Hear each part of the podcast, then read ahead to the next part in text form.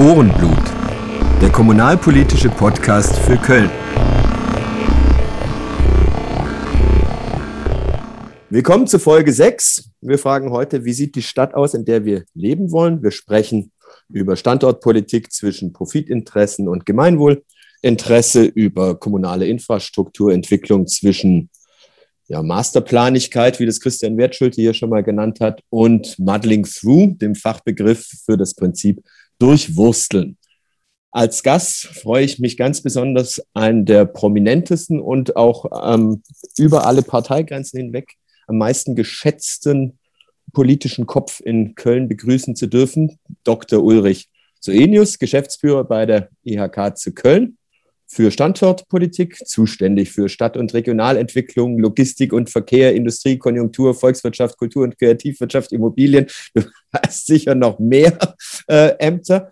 Gerade habe ich noch die, die, die Ratssitzung ähm, verfolgt, ähm, wo über den neuen Dezernatszuschnitt gesprochen wurde. Du bist äh, wirklich so eine Art Superdezernent bei der IHK. Außerdem Direktor der Stiftung Rheinisch-Westfälisches Wirtschaftsarchiv und ähm, äh, dazu kommen wir gleich CDU-Mitglied. Ähm, freue mich sehr, dass du da bist. Servus, Ulrich. Hallo, Sebastian. Vielen Dank für die Einladung. Sehr, sehr gerne. Ähm, ihr müsst bitte die schlechte Tonqualität entschuldigen. Wir machen heute eine Videokonferenz über einen politisch nicht korrekten Anbieter, aber die schlechten Qualitäten des Tones werden durch die eben schon angedeuteten Qualitäten meines Gastes mehr als ausgeglichen. Ich kann dazu als Anekdote erzählen, bisher wurde in fast jeder Folge der Name Ulrich Soenius erwähnt. Also ähm, Popcom, äh, Popcom sage ich schon, CO Pop und Clubcom äh, haben dein Engagement für die äh, Popkultur gewürdigt. Ähm, Reinhold Goss, der, der ehrenamtliche Fahrradbürgermeister der Stadt Köln, hat betont, wie sehr du dich einsetzt für innovative Lösungen für die letzte Meile. Anja Kolacek hat sich vielmals bedankt für dein Engagement für Raum 13.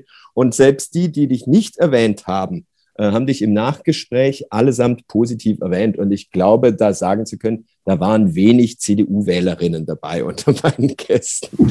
ähm, aber äh, es gibt, können natürlich auch Stimmen geben, die sagen, Mensch, Suenius, der hat doch ohnehin jedes Forum, das er haben will. Warum muss der hier auch noch ähm, zu Wort ähm, kommen. Und deswegen am Anfang so eine kleine neckische Frage mal an das CDU-Mitglied. Du warst 2009 sogar Wunschkandidat für die OB-Kandidatur ähm, der Partei. Sehr sympathische Absage fand ich damals, ähm, dass du ähm, dass du dir so ein halbes Jahr Arbeitslosigkeit erstmal so spontan nicht leisten kannst. Aber ähm, jetzt gibt es ja eine neue Bündnisvereinbarung im Rat. CDU, Grüne, Volt haben ihre 92 Seiten vorgelegt. Und da ist natürlich ein großer Schwerpunkt der Klimaschutz.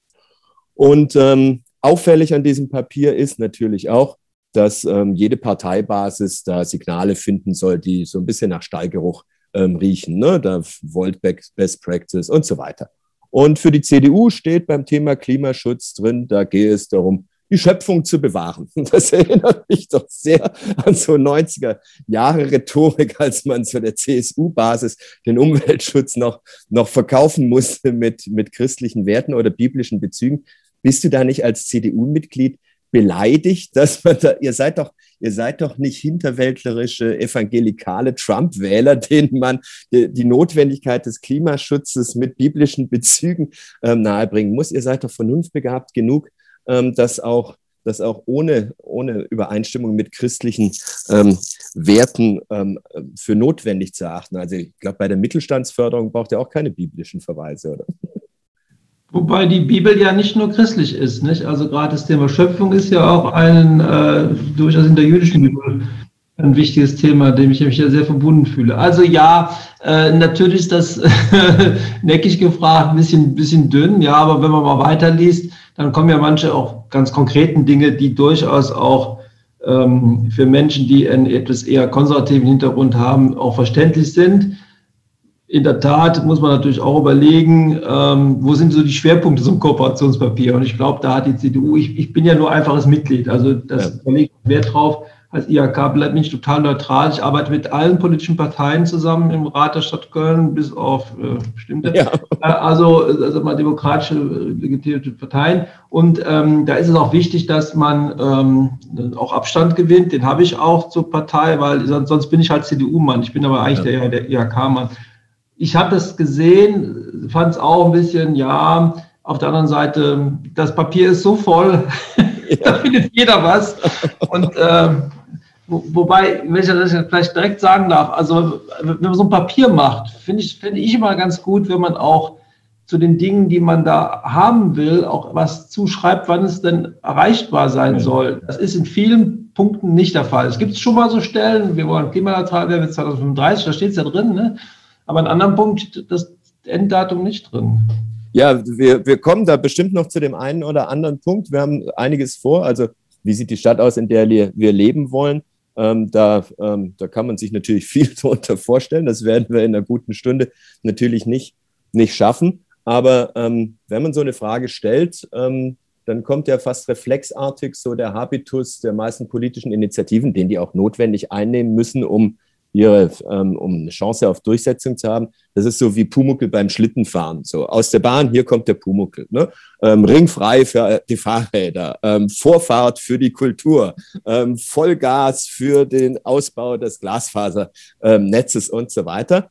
Und, ähm, und wenn wir uns fragen, ähm, also fast reflexartig würde, würde jetzt so, ähm, so jemand wie ich sagen, wie sieht die Stadt aus, in der wir leben wollen? Gute Daseinsvorsorge, bezahlbarer Wohnraum, gesunde Umwelt. Das sind schon erstmal so drei, drei Klopse. Aber natürlich muss man auch sagen, solange die ähm, sozialistische Revolution noch aussteht, gehört dazu natürlich auch gute Arbeit mit guten Löhnen und äh, eine in diesem Zusammenhang notwendige ähm, gesunde Wirtschaft. Und jetzt wollen wir mal gucken, wie sich das unter einen Hut bringen lässt. Also die aufrechten Marxistinnen und unseren Hörern werden natürlich sagen, Widerspruch von Kapital und Arbeit lässt sich so einfach nicht versöhnen. Aber lass uns das einfach mal, weil dafür stehst du ja im Prinzip als, ähm, ich weiß nicht, One-Man-Think Tank, ähm, ähm, bist, du, bist du da ähm, ja, bekannt, dass du immer wieder tatsächlich auch mit allen Parteien, das ähm, kann ich bezeugen, ähm, an innovativen Lösungen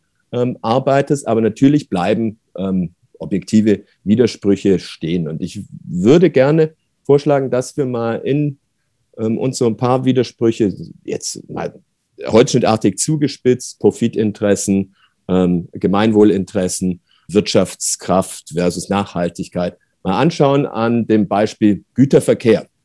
Also zu ähm, in der Luft, zu Lande, auf der Schiene, auf der Straße ähm, zu Wasser, dass wir vielleicht mal diese einzelnen Verkehrswege durchgehen. Denn ähm, die, die Stadt, wenn wir jetzt ähm, darüber sprechen, wie, wie kann die Stadt ihre Entwicklung planen, das ist natürlich ein extrem komplexes Gebilde. Ne? Diverse Erschließungssysteme, Versorgungs- und Entsorgungssysteme, Nutzungen, Umnutzungen und so weiter, die sich da überlagern. Und ähm, und da ist es ein ähm, gutes Beispiel für, weil die Stadt natürlich nicht von, aus sich alleine leben kann, sondern auf Zustrom äh, von Waren angewiesen ist. Fangen wir vielleicht mal mit der, mit der Luft an. Die Luftfracht ist ähm, sozusagen in diesem ähm, Güterverkehrkonzert ähm, nur ein Promillanteil hat die da am, am Gewicht, aber sozusagen einen großen Anteil an der Belastung der Bevölkerung, zumindest äh, in der Einflugschneise. Ne? So unter Aufsichtsrat Vorsitzenden Friedrich Merz hat der Flughafen immer stärker auf diese, auf diese sehr wirtschaftlichkeitsorientierten ähm, äh, Nachtfrachtflüge gesetzt. Welche Notwendigkeit siehst du ähm, für diese Nachtflüge und ähm, welche, welche Zukunft? Also jetzt unter den Aspekten Klimaschutz, Gesundheitsschutz. Ähm, ja. Also der absolute Asset von dem Flughafen Köln ist eben, dass er eben nachtoffen ist. Das muss man ganz klar sagen. Er ist ein mittelgroßer Passagierflughafen unter den Flughäfen in Deutschland, äh, kommt an sechster Stelle, ähm, manchmal fünfter Stelle, aber fünfter, sechster Stelle bei dem Passagieraufkommen, aber beim Frachtaufkommen eben an dritter Stelle. Und das ist eben der Grund, weil es eben in der Nacht offen ist. Das muss man auch mal deutlich sagen, dass es hier auch eine ganze Menge Arbeitsplätze davon abhängig sind. Einerseits bei den Unternehmen, die selbst da jetzt nachts die Waren umladen. Wer das jetzt mal angeguckt hat bei den Firmen da, vor allem bei dem großen amerikanischen Anbieter, dann sieht man schon, da auch eine Menge Leute arbeiten. Es ist eben nicht voll automatisiert. Ich war schon mehrfach nachts da. Ja, ich war da auch mal UPS, kann man ruhig sagen. Wir sind ah, okay. kein öffentlich-rechtliches Fernsehen. Äh, also, ähm, dass man da eben auch nachts nochmal die Leute arbeiten sieht und immer, immer wieder was Neues auch entwickelt wird. Das ist ganz spannend, was da eigentlich abgeht.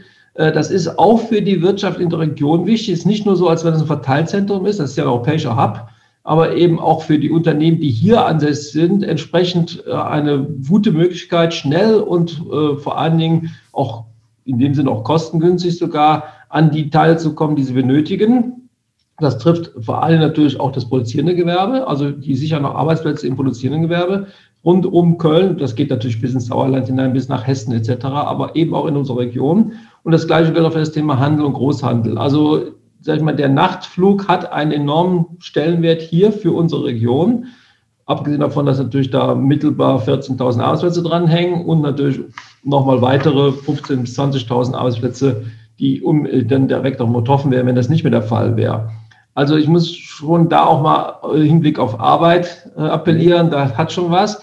Thema Belastung der Bevölkerung, ja, äh, einerseits. Andererseits muss man natürlich auch dazu sagen, da ist in den letzten Jahren schon viel gemacht worden, zwar am passiven Lärmschutz, ja, anders ist ja auch nicht teilweise möglich. Also Doppel, also Lärmschutzfenster, die vom, vom Flughafen sozusagen bezahlt genau. werden. Genau, also die zahlt der Flughafen. Ähm, dann gibt es natürlich auch äh, immer den höheren Druck auf die äh, Anbieter, auf die Airlines, mit leiseren Maschinen zu kommen. In den äh, Bereich der Passagierflug geht das auch mit dem Anflugverfahren. Also man hat das Anflugverfahren noch geändert, sogenanntes CDR-Verfahren. Das heißt, die Maschine segelt sozusagen da rein. Ich will sich das gar nicht vorstellen, wenn er drin sitzt. die Maschine segelt da eben Im runter. Leerlauf. Ja. Im Leerlauf. Äh, also das hat auch schon dazu geführt. Aber es sind natürlich auch Fehler in der Vergangenheit gemacht worden. Und gerade sag ich mal, so eine Stadt wie Siegburg, die hat halt Baugebiete ausgewiesen, immer weiter nördlich, nördlich, nördlich, nördlich rangegangen mit Einfamilienhäuschen. Und jetzt sind die Leute natürlich sauer. Die Politik in Siegburg hätte eigentlich wissen müssen, was da passiert. Und das fand ich jetzt auch nicht ganz ehrlich. Ja, also das äh, äh in althergebrachten Wohngebieten ist das anders. Aber da, wo Neubaugebiete entstanden sind, in Einflugschneisen, da verstehe ich ehrlich gesagt die städtische Politik nicht. Das muss man ganz klar sagen. Also ich bin ein absoluter begeisterter Anhänger des Nachflugs, weil er eben für die Unternehmen, für die Arbeitsplätze viel bringt. Ich wohne in Zollstock. Ich höre jede Nacht mindestens eine Maschine. Ich höre auch einen Zug vom Eiffeltor und ich höre auch morgens die Autobahn rauschen. Und ich freue mich immer über die vielen Arbeitsplätze, die da existieren. Und äh, wenn das nächste Mal Bayern München im Weltpokalfinale spielt, dann können sie von Köln aus auch nachts fliegen. Ne? Ja, äh, da ist ja keine wahre Bayern München, oder? das, das, da, auf dieses Gespräch lasse ich mich nicht ein. Ich habe keine Ahnung von Fußball, da gewinnst ja, verstehe, immer. Verstehe. Ähm, ja, aber noch, noch ein, ein Vergleich vielleicht zu diesem, zu diesem Flughafen-Ding. Du sagst natürlich, klar, gibt es Vorteile, Arbeitsplätze, Wirtschaftskraft und so weiter. Ähm, äh, aber ähm, zum Beispiel die Gem Kommune Monheim, die hat ihre ähm, Gewerbesteuern radikal gesenkt. Die Umlandgemeinden ähm, fühlen sich etwas pikiert oder sind etwas pikiert, ne? dass sozusagen alles an Wirtschaftskraft da abgesaugt wird, äh, nur wegen dieses einen Faktors nach Monheim. Ähm, Köln ist ja nun, ähm, man könnte ja sagen, wenn es Köln nicht macht, macht es jemand anders, diese Nachtflüge, aber es macht ja kaum noch jemand. Also außer Leipzig macht das in Deutschland ähm, niemand mehr. Ne? Ist das nicht ein bisschen unsolidarisch sozusagen mit den, mit den anderen? Klar, als Standortpolitiker hast du da oder als Standort ähm, ja, Interessenvertreter, äh, mhm. hast du da natürlich eine klare Position. Ja gut, es macht in der Tat äh, außer Leipzig keiner mehr. Man muss sich auch wundern, dass man in einer Weltstadt wie Berlin einen Flughafen baut, der nicht in Berlin liegt, nicht so, aber ähm, der nicht nachtoffen ist. Finde ich auch ein bisschen komisch, wenn ich ehrlich bin. Also das Problem der Berliner. Ähm, zumal da auch nicht das große Güterverkehrsaufkommen ist. Da geht es hauptsächlich um Passagiere. Äh, aber hier ist eben auch eine starke Wirtschaftsregion. Wir haben eine starke Wirtschaftsregion und die ziehe ich jetzt mal weit. Also die ist nicht nur Köln, sondern ist auch groß. Ähm, und die braucht halt eben so einen entsprechenden Hub. In der Tat, wenn wir es in Köln nicht machen, dann machen es die in Lüttich. Ja. ja. Also das muss man sagen, ist ja schon vorgekommen, dass Firmen von Köln nach Lüttich gezogen sind. Oder wenn man früher nochmal an die Apfelsinen, Apfelsinerbombe, Apfelsinenbomber dachte. Rosinenbomber meinst du? Nee, die Apfelsinenbomber. Also, die so, Jaffa-Bomber. Ja, also, ja, die ja. sind auch nach Lüttich gegangen oder auch TNT ist nach Lüttich gegangen. Also es gibt schon einen Wettbewerb, der ist schon da. Mhm. Und ähm, da muss man eigentlich auch, ähm, hört man so oft von den Airlines, also Köln ist stehen schon lieber. Nicht? Also vom Flughafen her, von der Wetterbedingungen her, von den anderen äh, Themen auch, also Infrastruktur hin und weg. Also wir liegen halt mittendrin. Also ich sage nochmal, der Flughafen ist ein wichtiger, wichtiger Bestandteil unserer Wirtschaftsregion. Der schafft viele, viele Arbeitsplätze, viele tausend Menschen gehen da arbeiten. Und er ist auch wichtig für die Unternehmen hier. Deswegen bin ich da felsenfest überzeugt, brauchen wir weiter einen Nachflug. Allerdings klar, natürlich zu Bedingungen, die auch möglichst wenig Menschen in Mitleidenschaft ziehen. Aber wir können ja schon mal festhalten, beim ersten Beispiel, das wir uns rausgepickt haben, gibt es schon einen objektiven Widerspruch zwischen den wirtschaftlichen Interessen und, sagen wir mal, Nachhaltig Nachhaltigkeitsinteressen. Ohnehin Luftverkehr ähm, ist, da ja, ist da ein Problem. Und ähm, naja, Gesundheitsinteressen der, der Bevölkerung in der Einflugschneise. Aber dann kommen wir doch mal zu einem äh, Verkehrsweg, der allgemein als klimafreundlich gilt, nämlich äh, dem Wasserweg. Ähm, wir wohnen und arbeiten an der größten Wasserstraße in Deutschland, aber der Güterverkehr per Flussschiff ähm, geht in den letzten Jahren nicht hoch, sondern sogar ähm, zurück. Ähm, das liegt natürlich ähm, zum Teil am Niedrigwasser oder am Hochwasser, sprich das klimaschonende Verkehrsmittel wird sabotiert vom zu weit fortgeschrittenen Klimawandel. Das wäre natürlich zynisch, dann da einfach den Laden dicht zu machen und zu sagen, ja, jetzt ist zu spät. Man muss natürlich, und da kommen wir jetzt mal zu so Interessengegensätzen, sagen wir mal, innerhalb so, sagen wir mal, einer grünen Vorstellungswelt, ne? also Klimaschutz versus Landschaftsschutz. Sprechen wir mal über den Godorfer Hafen. Das finde ich ein sehr interessantes Problem. Also wenn man klimafreundlichen Güterverkehr auf die Beine stellen will, dann gehört Flussschifffahrt natürlich dazu, in meinen Augen. Und wenn es dafür größere Hafenkapazitäten braucht, dann muss man die irgendwo auch realisieren. Und dann kann man nicht sagen, wasch mich, aber mach mich nicht nass. Na, erstmal die Frage, das ist ja, was auf dem Fluss transportiert wird, ist ja klassischerweise so Schüttgut, ne? Kohle, Erze, Steine, Erden, irgendwie sowas. Und natürlich passt das nicht so termingenau wie, wie mit anderen ähm, Verkehrsträgern. Wofür ist das überhaupt geeignet? Welches Potenzial siehst du tatsächlich noch darin und was müsste passieren? Müsste man die Fahrrinne ausbaggern? Da müsste ich dann selbst schon wiederum sagen, okay, dann lass uns mal genauer hinschauen. Also der Fluss, ich teile das, was du gesagt hast. Äh, wir, wir sitzen also wirklich an einem tollen, tollen Wasserweg, einem tollen Verkehrsweg, den wir eigentlich viel zu wenig nutzen. Es gibt noch da echte Kapazitäten, die gibt es ja weder auf der Straße noch auf der Schiene, also im ja. Güterverkehr. Mhm. Die ist effektiv nicht da. Der Fluss hat sie aber und wir haben eigentlich auch gar keine Probleme, bis auf eben das Problem Niedrigwasser, Hochwasser. Deswegen sind die Zahlen auch zurückgegangen, muss man ganz mhm. klar sagen. In dem Jahr 2019 war eben auch noch eine Niedrigwasserphase, deswegen sind die Zahlen zu 2018 entsprechend gesunken. Und dann mussten die Unternehmen relativ schnell umsteigen auf Auto äh, bzw. Schiene. Aber Schiene, die Kapazitäten, die kriegst du einfach nicht, vor allem nicht kurzfristig, das ist das Riesenproblem. Ja.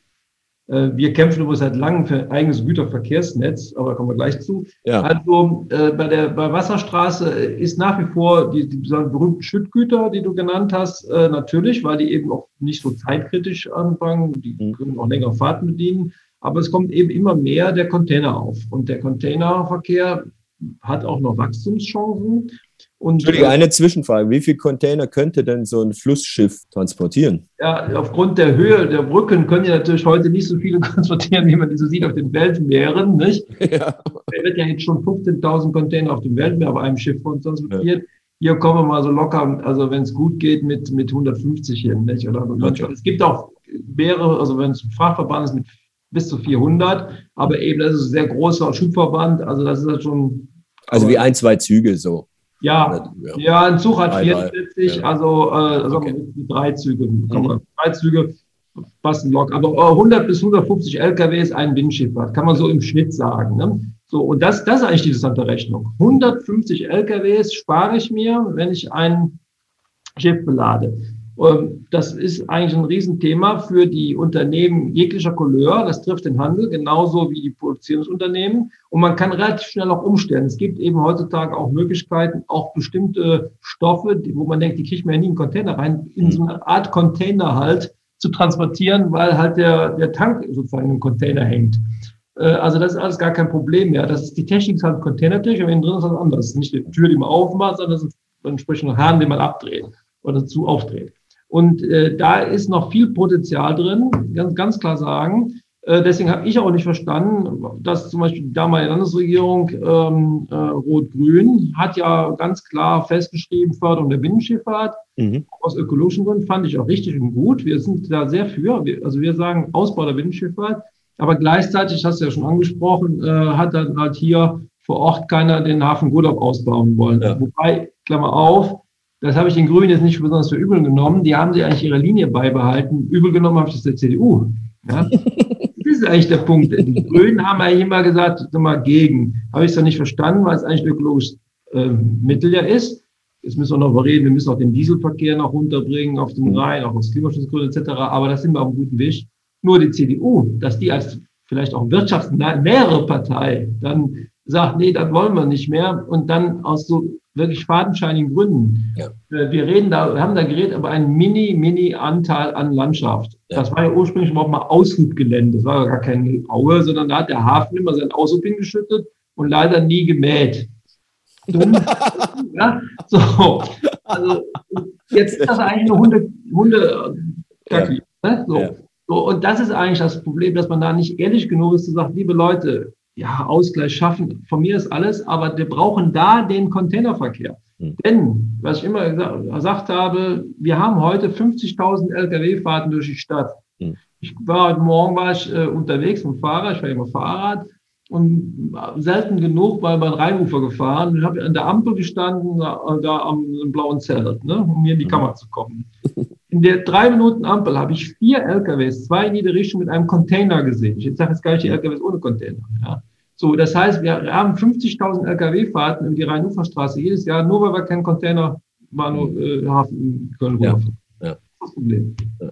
Und ähm, du, du sagtest, es ist ja jetzt eigentlich für alle Sparten attraktiv. Woher kommt denn die Ware für den Handel? Kommt die aus Rotterdam oder gibt es auch ähm, aus dem Südosten jetzt was über die neue Seidenstraße oder sowas? Also es gibt natürlich, also es gibt, das meiste kommt nach wie vor über die, also wir sind ja Hafenhinterland, nennt man das in der Fachsprache. Ich finde das so blöd, wenn also du kommst aus dem Hinterland, dann denkst du, hinterwäldlerisch, aber es ist ein Hafenhinterland für Rotterdam, Antwerpen, Amsterdam und auch ein bisschen äh, äh, Brügge. Mhm. Aber, äh, sag ich mal, hauptsächlich aus Rotterdam und Antwerpen. Äh, und es kommt natürlich inzwischen auch über die neue Seidenstraße, sprich über die Bahnlinie bis Duisburg, die aber mhm. schon teilweise auch verlängert wird bis Köln. Es gibt auch, kommen auch Teile des Zuges in Eiffeltor an, mhm. äh, natürlich am äh, Schienenweg. Aber was so über die Schiffer kommt, kommt zum größten Teil aus Rotterdam.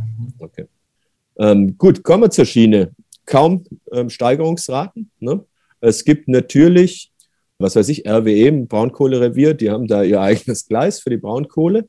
Und ansonsten stellen sich die Güterzüge im Prinzip hinten an, hinter den verspäteten Personenzügen. Ne? Und ähm, da können wir jetzt lange natürlich über die Sünden der privatisierten Bahn sprechen. Aber wie kommt man denn da raus? Du hast es gerade schon angedeutet, eigenes Güterverkehrnetz. Klingt sehr attraktiv. Ich will jetzt ähm, nicht über die Reverstaatlichung ähm, äh, der, der Bahn sprechen, aber irgendwas muss da ja anders laufen als, ähm, als bislang. Ja, also in der Tat muss es anders laufen. Es gibt schon Ansätze dazu. Es gibt ja schon teilweise Strecken, die werden nur durch den Güterverkehr bedient. Diese rechtsrheinische Strecke zum Beispiel, mhm.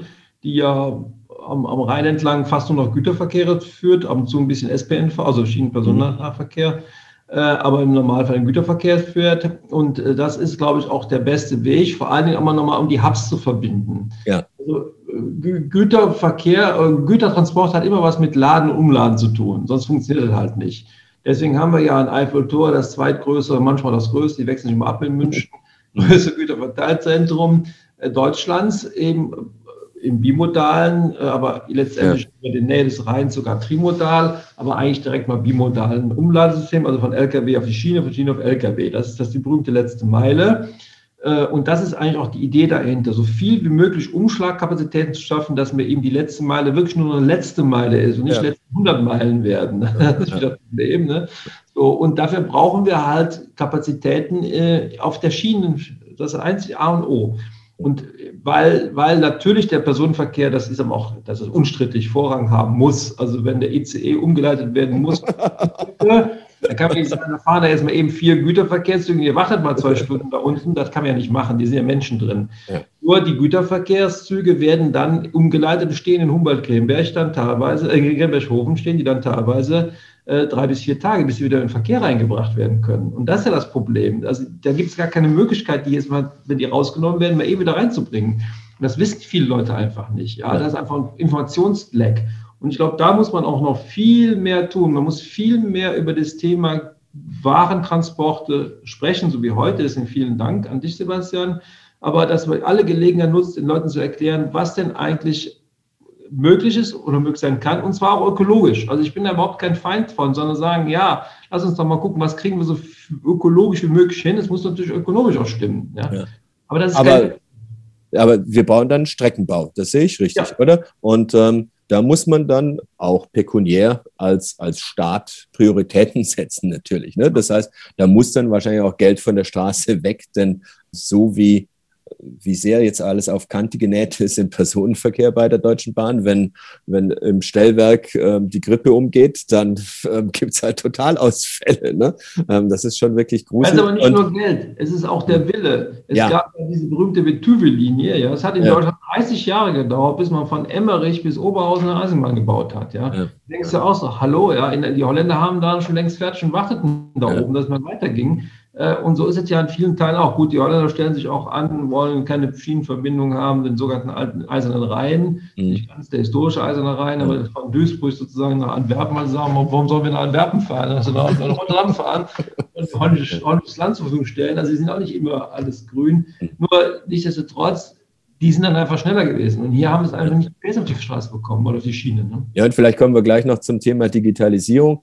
Ich meine, ähm, da fehlt einem manchmal der Glaube, ähm, dass es selbst mit, mit ausreichendem Willen geschafft wird. also ähm, ja, und es fehlt schon am Willen. Das heißt, da haben wir relativ, also ich habe da relativ wenig Hoffnung, dass ähm, auf der Schiene was passiert, oder? Ich auch, wobei, sag ich mal so, ähm, äh, man darf ja die Hoffnung nie aufgeben. Die stirbt ja. bekannt zuletzt. Ne? Ja. So, deswegen äh, der Druck, den politischen Druck Mhm. Wir müssen halt viele machen, um ja. eben auch das Thema Straße, das ist ja mit ja verbunden. Ja. Wir brauchen halt wir brauchen, müssen die LKWs von den Straßen kriegen. Das ist A und O. Aus Klimaschutzgründen, aus Platzgründen, aus allen möglichen, auch aus wegen Unterhaltskosten etc. So, also der bieten sich eben Binnenschiffe und Schiene an. Und das ist ja. Daseinsvorsorge, das heißt, muss der Staat finanzieren, da geht gar nicht anders, wir sollen, wir sollen ein Schienennetz finanzieren, ja. Und da ist Druck von allen Seiten, glaube ich, wichtig. Also wenn viele Leute das erkennen, dass wir manchmal wir müssen es stärker vermitteln. Also unsere ist Bringschuld der Wirtschaft und auch der, der Körperschaft öffentlichen Rechts und so, die müssen es stärker vermitteln. Warum geht es hier eigentlich, Leute? Ja? Aber da kommen wir doch mal dazu, wir sind ja ein kommunalpolitischer Podcast, was denn Köln selbst für einen Beitrag leisten könnte. Mhm. Und um jetzt mal einen kleinen Umweg zu schlagen, natürlich ist also das Gros des Güterverkehrs nach wie vor auf der Straße, hat auch die höchsten Zuwachsraten. Und ähm, das ist natürlich für viele das Billigste, weil, weil das Umladen entfällt. Und dann machen sie nicht die letzte Meile, sondern die letzten 50 oder die letzten 500. Oder wenn ähm, der der Biohunger der Deutschen mit rumänischem Biogemüse ähm, gefüttert werden muss, dann sind es halt die letzten 5000 Meilen oder wie auch immer. Ne? Und ähm, äh, die ganzen Discounter und so weiter, die haben alle ihre eigenen Frischezentren mittlerweile ähm, um, die, um die Großstädte herum. Ähm, da wird es abgeladen, dann, dann direkt ähm, verteilt an die, an die Discounter. Jetzt ähm, ist gerade wieder mal in der Diskussion der Kölner, Kölner Großmarkt, ähm, gehen wir gleich genauer darauf ein. Aber erstmal ähm, so ein Großmarkt, so ein kommunaler, kommunal betriebener Großmarkt, der müsste doch im Prinzip nicht nur an der Autobahn liegen, sondern der müsste doch auch Zugang zum Wasser und, ähm, und zur Schiene haben, ähm, um solche ähm, äh, Güterverkehre zu motivieren, sage ich mal. Das Problem, das hatten wir ja 2007 alles diskutiert. Ja. Die Frage war, wo kommt er hin? Nicht? Und da war ja. unter anderem die Frage, welche Anbindungen braucht so ein Großmarkt? Wir haben leider damals feststellen müssen, auch zur eigenen Überraschung, dass eben die Schiene keine echte Alternative mehr ist. Es lag vor allen Dingen an den Mengen, die da umgesetzt werden und die da jeden Tag frisch reinkommen. Ja, also, ja. Halt, äh, also wenn ja. du da jeden Tag drei Waggons ablädt, das bringt dann irgendwie nicht mehr. Mhm. Äh, und ein Vollzug jeden Tag, der erstmal zusammengestellt werden muss irgendwo mit leicht ja. Ware, der kann auch nicht einen Tag stehen. Ja. Das ist eine Komposition, sage ich immer. Nicht? Mhm. Also die werden zusammengesetzt, die einzelnen Waggons und äh, das irgendwie funktioniert ja. einfach nicht mehr. Ja, wenn der Fisch aus Paris kommt, das geht nicht. Eben, das so viel Fisch essen die Deutschen, leider zum Glück nicht, weiß nicht.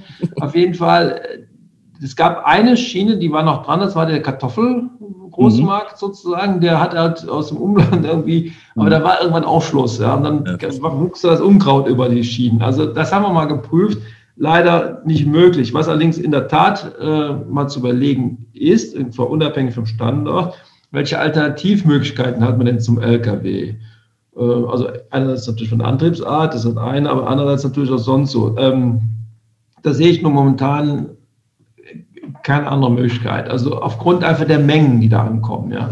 Aber man könnte ja fragen, welcher LKW ähm, genau. äh, dann die letzte Meile zum Beispiel bestreitet. Ne? Genau. Also McKinsey, glaube ich, war es, oder irgendeine dieser, ähm, dieser berühmt-berüchtigten Unternehmensberatung, die haben mal vor einigen Jahren ähm, einfach mal so eine ähm, Fingerübung gemacht. Was würden Sie denn machen, wenn Sie, wenn Sie jetzt ähm, der Kommune neue, äh, neue Einnahmemöglichkeiten erschließen wollten und haben sich dann gesagt, guck mal, ihr habt hier eine Straßeninfrastruktur, die stellt ihr den ganzen Lieferdiensten, äh, den, den, also die den Handel beliefern, die die Industrieproduktion beliefern und so weiter und natürlich auch die Lieferdienste, die die Pakete nach Hause bringen, ähm, immer, immer wichtiger heute, die verstopfen die Straßen, ähm, die, die zerstören die Straßen allein durch ihr, durch ihr Gewicht und die kriegen das aber alle kostenlos. Wie wäre es denn, wenn um Köln herum eigene kommunale Logistikzentren bestünden? Alle müssen die anfahren und dann gibt es nur noch einen, einen Anbieter, das kann man ausschreiben oder kommunal selbst betreiben, der dann der dann die letzte Meile fährt. Das wäre eine schöne Einnahmemöglichkeit. Erinnert ein bisschen ans Kölner Stapelrecht. Früher mussten die Schiffe entladen werden und die Kölner hatten dann so ein, so ein Vorkaufsrecht. Aber da gab es dann natürlich auch den Mauspfad oder Mäusepfad oder wie er heißt. Also klar, das ist, äh, das ist nicht ganz einfach.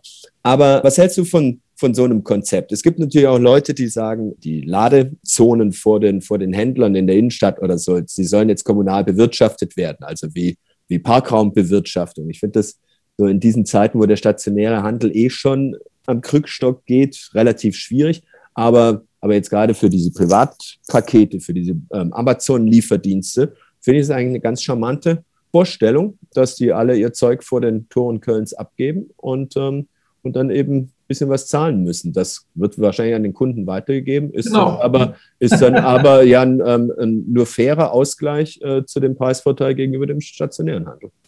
Ja, also sagen wir so, ich, es, es, gibt schon, es gibt das Modell in Düsseldorf, wird das gerade gefahren, so ein White Logistic Modell. Das heißt, es wird umgeladen und der weiße LKW fährt dann alles Mögliche von DL, Hermes und was weiß ich, mhm. Amazon durch die Gegend.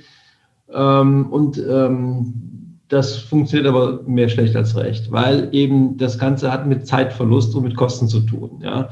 Die Leute wollen halt, unverständlich, die wollen halt, wenn sie eine Stunde später es haben. Ja. Mhm. So, und äh, dann kriegen sie es manchmal einen Tag später, sind schon sauer. Äh, und deswegen zieht ja Amazon ein eigenes, eigenes Verkehrsnetz auf, eigenes Güterverkehrsnetz auf, muss ich mir vorstellen. Ja, mhm. hätte ich auch nie einer ja. gedacht. Ja. Weil eben die Leute, der Druck ist soweit. Ähm, also ich, wir sind da keine Freunde von, sage ich auch aus Wettbewerbsgründen. Also wir, wir mhm. sagen halt, das ist Eingriff in den Wettbewerb, äh, aber ich sehe natürlich auch die Problematik, ähm, die da vorherrscht. Deswegen unterstützen wir so Modelle, wie dann teilweise auch der LUPS und so fahren. Das heißt, äh, andere Verteilzentren. Ich bewundere immer das Beispiel, bringe ich jedes Mal, dieses schöne UPS-Beispiel in Hamburg, wo morgens eine volle Wechselbrücke reingebracht wird, also so ein wie ein LKW-Anhänger, mhm. der voller Pakete ist. Und dann wird den ganzen Tag wird die, werden die Pakete von einem Fußläufer und einem Fahrradfahrer in UPS-Uniform in den umliegenden Geschäften und Privathaushalten ausgeteilt und am nächsten Morgen kommt die nächste volle Wechselbrücke wieder rein und die leere wird mitgenommen. Das heißt, der LKW kommt einmal rein, einmal am mhm. Tag und fährt wieder mit einem leeren Wechselbrücke raus. Solche Modelle finde ich viel interessanter. Und dann gibt es natürlich noch die Möglichkeit, nochmal zu überlegen, was kriegen wir eigentlich unterirdisch durch die Gegend rein. Das ist in Köln immer schwierig, weil gleich ja. Römer und so, ne? Oder stürzt was ein, das ist totaler Quatsch. Es gibt natürlich schon Möglichkeiten, auch ökologisch möglich was unter die Erde zu betreiben. Ähm, da, da, haben wir schon ein paar Anbieter gehabt, die das mal vorgestellt haben. Ich würde, da brauchen wir so eine Teststrecke einfach mal. Einfach muss einer mal Mut haben, sagen, okay, dann lass uns doch mal die Sachen von Weiden nach äh, Aachener Weiher oder Rudolfplatz unter der Erde mit Paletten transportieren. Und wenn wir das hinkriegen, ja, dann kann ich mir auch vorstellen, dass die Captains umstellen. Aber dann müssen eben an den jeweiligen Orten immer Möglichkeiten zu verteilen sein. Das kann man aber kleinräumig machen. UPS macht das mit so fünf kleinen Stationen in Köln auch und dann mit dem Fahrrad. Also man sieht ja immer mehr diese UPS-Fahrer, der jetzt ja. fahren. Also da tut sich ja was. Ne? Aber alles andere ist für eine Kammer und für Wirtschaft schwierig, sag ich mal vorsichtig. Ja, alles klar. Das ist doch schon Sozialismus. ja, ein bisschen schon.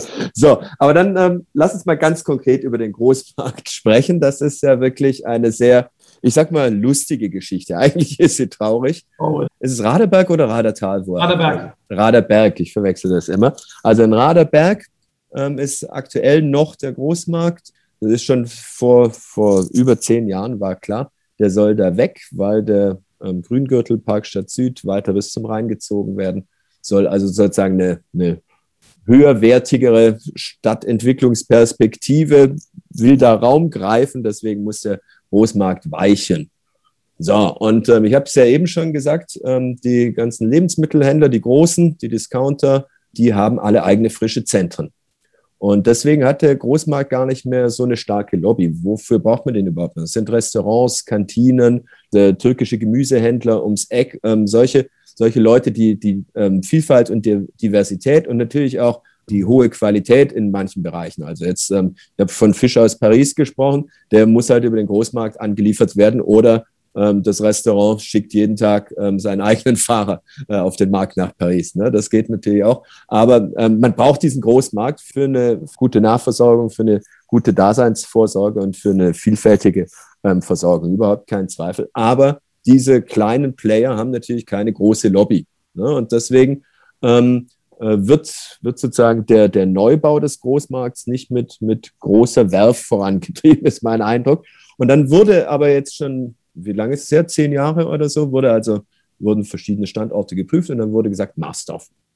Ähm, ja, alle Problemfälle kommen ja nach Marsdorf, der FC, da kommen wir gleich dazu, der Großmarkt, alle nach Marsdorf.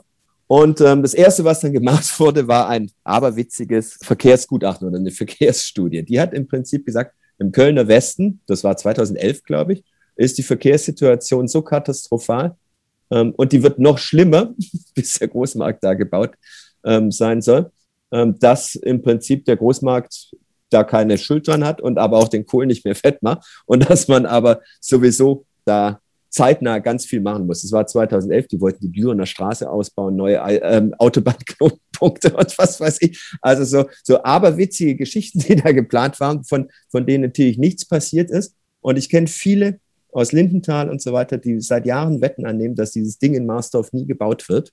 Und jetzt tatsächlich, obwohl in der Bündnisvereinbarung von Grün-Schwarz-Volt noch drinsteht, Marsdorf wird auf jeden Fall bis, wann war das? Bis 2023 realisiert. Und man kann natürlich auch noch andere Standorte prüfen, aber nur wenn die nicht den Bau des eigentlichen Marsdorf verzögern. Was für eine unglaubliche Formulierung.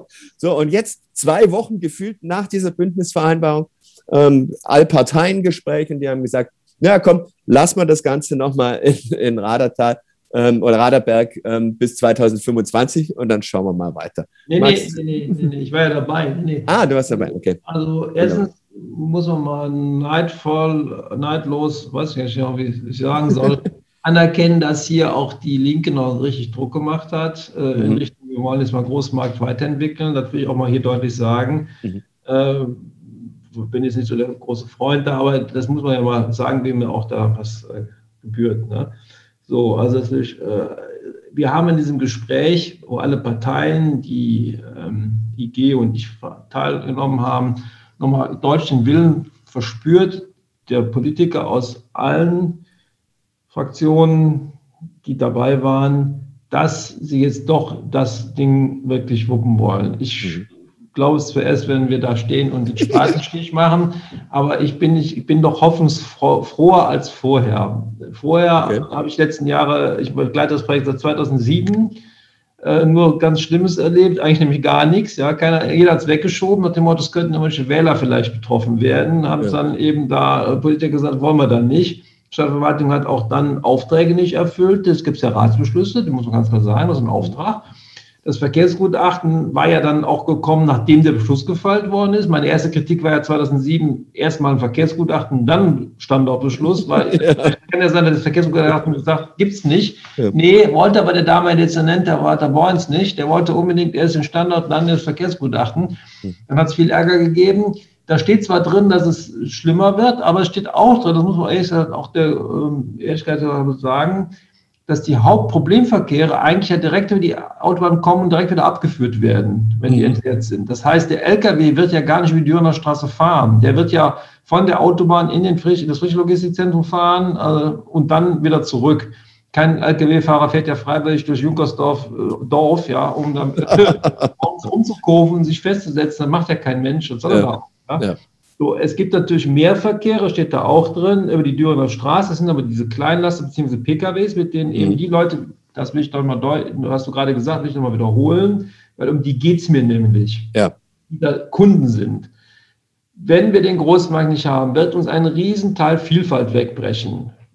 Ich habe das auch manchen CDU-Wähler gesagt, du wirst dann in deinem Spezialladen auf der Dürener Straße nicht mehr einkaufen, auf dem Wochenmarkt nicht mehr dein Fisch ja, Wochenmarkt, ja. kaufen, ja, oder an deinem Käseladen, so was weiß ich, sondern da wirst du nur noch beim Discounter und Vollsortimenter landen. Die haben nämlich beide. Du hast jetzt mehrfach die Discounter genannt, aber ja. die Vollsortimenter haben auch eigene Dispositionszentren. Die brauchen auch den Großmarkt nicht.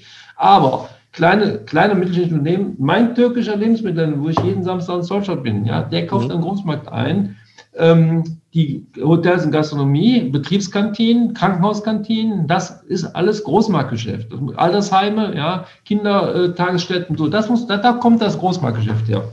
Und das bricht dann weg. Das heißt, dann werden nur noch die Großen bevorzugt. Und wenn man das will, politisch, das soll man das bitte auch sagen, ja, ich will das nicht. Ich will den kleinen mittelständischen Einzelhandel vor allen Dingen stützen und die Gastronomie. Um die geht's mir. Und dafür äh, und wir haben 150 Unternehmen mit 2000 Arbeitsplätzen zurzeit am Großmarkt. Jetzt im Moment, ja. Mhm. Das sind auch alles kleine mittelständische Unternehmen. Viele Familienbetriebe, die seit Jahrzehnten da sitzen, aus vielen, ja. vielen Ländern. Das ist nicht nur Deutsche, sondern aus vielen, vielen Ländern.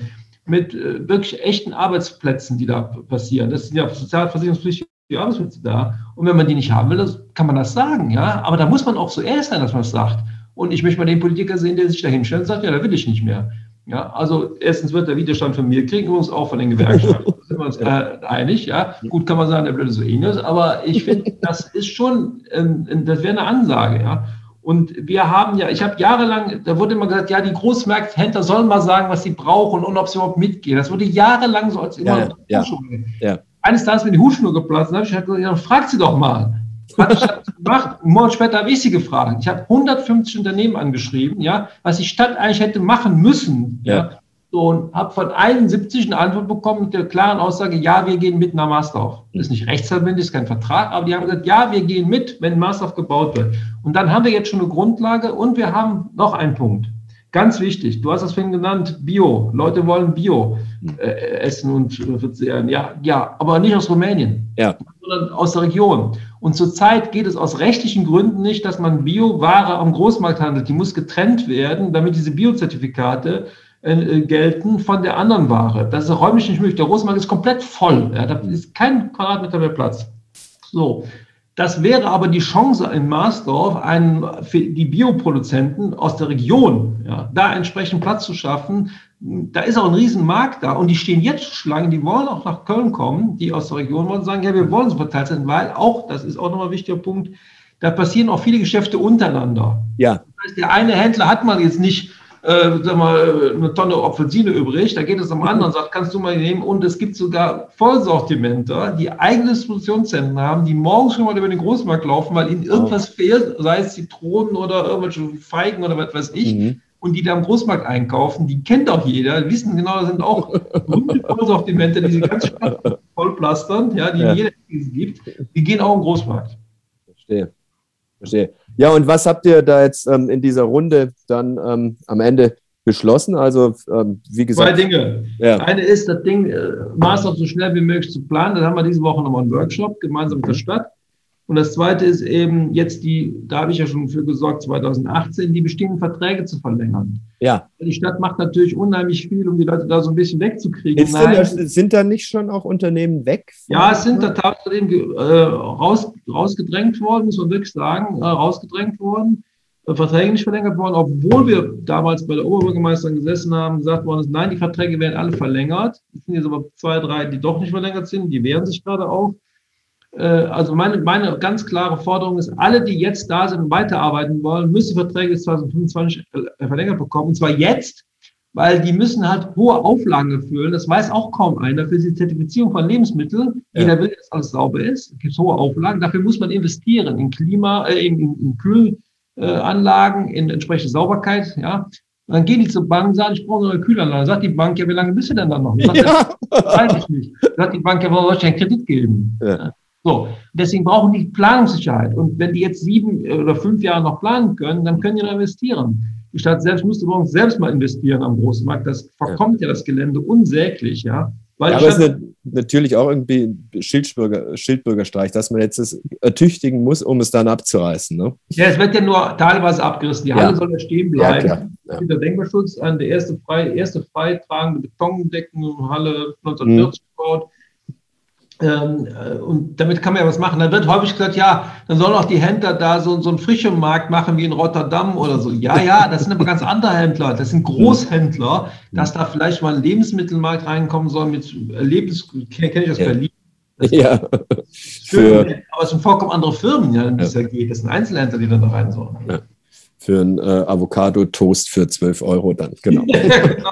Das passt dann ja wahrscheinlich zu der Klientel, die in der Parkstadt Süd dann wohnen wird, vermutlich.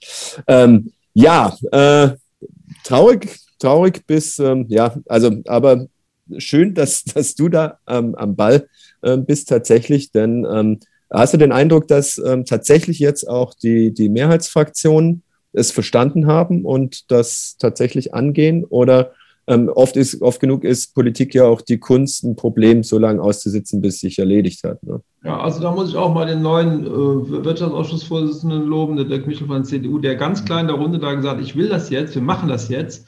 Und wir haben auch ganz klar einen Zeitmaßnahmenplan. Das heißt, jetzt noch vor der Sommerpause entsprechende Beschlüsse fassen und natürlich auch sehen, dass wir ein Betreibermodell hinkriegen. Das ist ja auch das nächste Frage. Das eine ist das Ding bauen, das muss ja betrieben werden. Mhm. Äh, und da, wird, da gibt es noch unterschiedliche Auffassungen auch unter den Beteiligten. Da gibt es eben die Auffassung von, soll allein die Stadt machen, bis hin die Auffassung, warum machen es die Händler nicht selbst? Oder ein dritter, mir ist das im Prinzip alles egal. Ich wäre auch eher für ein privates Modell, klar, warum nicht? Da muss die Stadt natürlich auch was leisten. Ohne die Stadt geht es dann nicht. Aber ähm, darüber werden wir uns jetzt hoffentlich schnell einig werden. Ja, aber bei einem privaten Modell hast du ja oft das Problem, dass dann die Wirtschaftlichkeit irgendwann nicht mehr gegeben ist, ne? Und dann stehst du wieder vor dem gleichen Problem. Also klar, das sind kleine, ähm, die du, das ist kleinteilig das Geschäft. Äh, das muss ähm, ja aber auf jeden Fall irgendwie vorgehalten werden. Ja, man, also man hat natürlich als Stadt, als Kommune auch, auch Mittel und Möglichkeiten. Man also kann ja den Bebauungsplan zum Beispiel so formulieren, dass das ja. gar nicht anders geht, als ein frische Logistikzentrum zu betreiben. Also fängt schon damit mal an. Ja. Das heißt, also jeder, der da privat investiert, muss ja überlegen, was er macht. Also dann weiß er auch, dass er nicht 20 Euro den Quadratmeter nehmen kann, weil das mhm. kann keiner bezahlen.